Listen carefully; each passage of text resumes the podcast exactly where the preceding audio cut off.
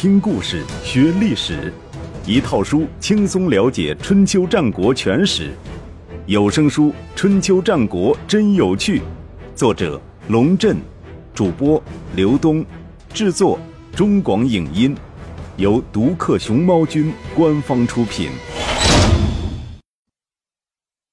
第三十五集，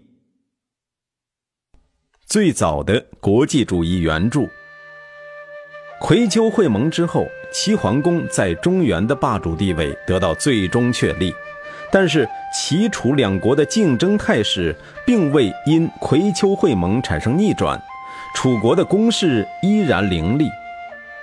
葵丘之盟的第三年，公元前六四九年，楚成王派兵攻打黄国，第二年就将其消灭了。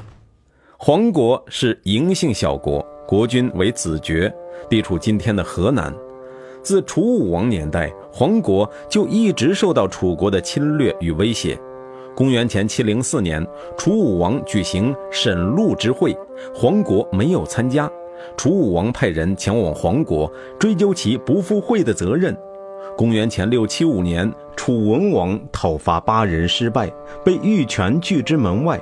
楚文王于是率兵北上寻黄国的晦气。在阙陵打败黄国军队，迫使黄国臣服于楚国。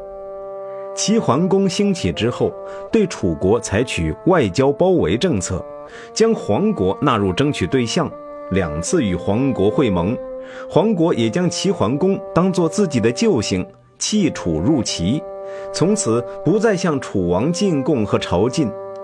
昭陵之盟后，黄国的姻亲邻国咸国以为从此变了天，可以不再侍奉楚国，结果被楚国令尹子文率兵消灭。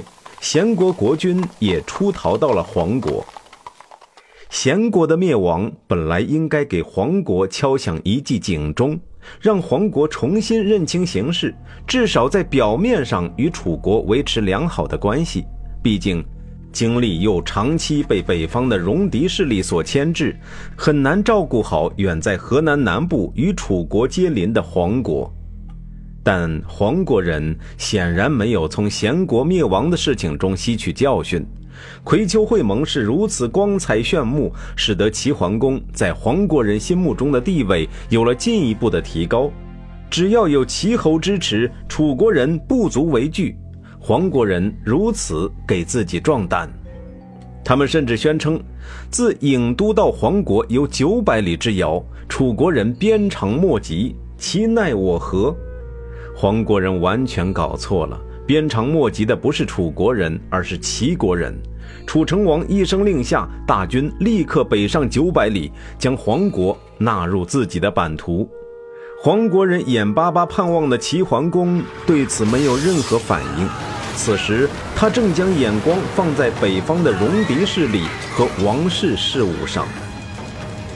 周襄王在齐桓公的支持下继承天子之位后，他的弟弟王子代仍然贼心不死，想篡夺他的王位。公元前六四九年，王子带私通居住在阳具、泉高和伊洛之间的戎族，约他们攻打王城洛邑。戎族军队一直打到洛邑城下，还放了一把大火，烧毁了东门。周王室岌岌可危，这一切仿佛当年的犬戎之乱重演。还好，这回王室等到了诸侯的救兵，秦晋两个大国分别出兵讨伐戎族的聚居地，迫使戎兵离开洛邑，王室得以保全。王子代犯下这样大的罪行。周襄王当然不能原谅他，要追究他的责任。有意思的是，王子代为了逃避惩罚，居然一口气跑到齐国请求政治避难去了。当年周襄王还是大子正的时候，受到王子代的威胁，正是找了齐桓公帮忙，才保住了大子的位置，顺利继承了王位。现在王子代犯了罪。第一个想到的，居然也是投靠齐桓公，可见江小白在中原各国的眼里，已经成为最高的保护神。有困难找齐侯，成为了人们的共同认识。齐桓公接受了王子带的避难请求。同年冬天，他派管仲带部队前往戎族聚居地，用外交手段和军事威胁，使得居住在伊洛之间的戎族与周王室握手言和，保证不再侵犯洛邑。周襄王对齐桓公感恩戴德，有意提高对管仲的礼遇，以上卿之礼来宴请管仲。对此，管仲谦让道。我管仲仅仅是诸侯之臣，齐国还有天子任命的国高二位上卿，如果他们到洛邑来聆听王命，您又以什么礼来对待他们呢？请恕我斗胆推辞。周朝初年，王室为了加强对各诸侯国的监管，除了在军事上保持王军的绝对优势外，还确立了一套由王室来任命诸侯卿士的制度。具体的说，一般的侯国设置三卿，其中两卿由周天子任命，称为上卿；一卿由诸侯自行任命，称为下卿。齐国的世袭贵族国高二世就是周天子任命的上卿。管仲作为齐桓公的心腹，虽然执掌齐国军政大权，但始终只是齐桓公任命的卿士，所以只能算作下卿。现在，天子为了讨好齐桓公，要以上卿之礼来对待管仲，当然是非礼也。以管仲的智商和情商，肯定不会接受这样超出规格的礼遇，最终只以下卿的身份接受了天子的款待。然而，齐桓公却没有管仲那么低调。早在一年前，他就宣称：“我受命征讨，南至昭陵，北至山戎，西至大漠。”天下诸侯都听我的，我发起诸侯会盟，兵车之会三次，圣车之会六次，九合诸侯，一匡天下。古代圣贤帝王所做到的也不外如此吧？我将要前往泰山封禅。要知道，封禅泰山乃是天子的权利。齐桓公这么说，自然是不把天子放在眼里，甚至有取而代之的意思了。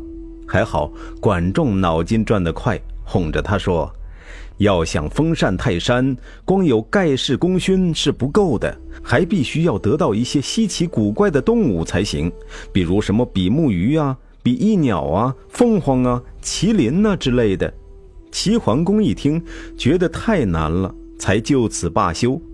这时的齐桓公与葵丘会盟时那位战战兢兢接受天子祭肉的齐桓公比起来，真是判若两人呐！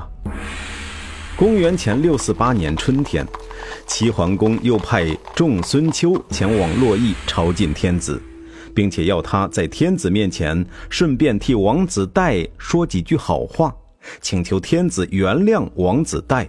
结果仲孙丘办完公事就回国了，也没有跟天子提王子带的事儿。他对齐桓公说：“现在还不是时候。”天子的怒气还没有消除，没有十年功夫，恐怕是消除不了。到了夏天，齐桓公又在魏国的咸城召开诸侯大会。这次会议的主题有二：一是讨论如何防备东方的怀疑对杞国的入侵；二是讨论如何防备西方的戎族对周王室的入侵。老实说，我看到这些历史记录，都觉得齐桓公这个霸主当得真够累的，东西南北的麻烦事儿他都得管，一年到头恐怕没有几天真正能够休息。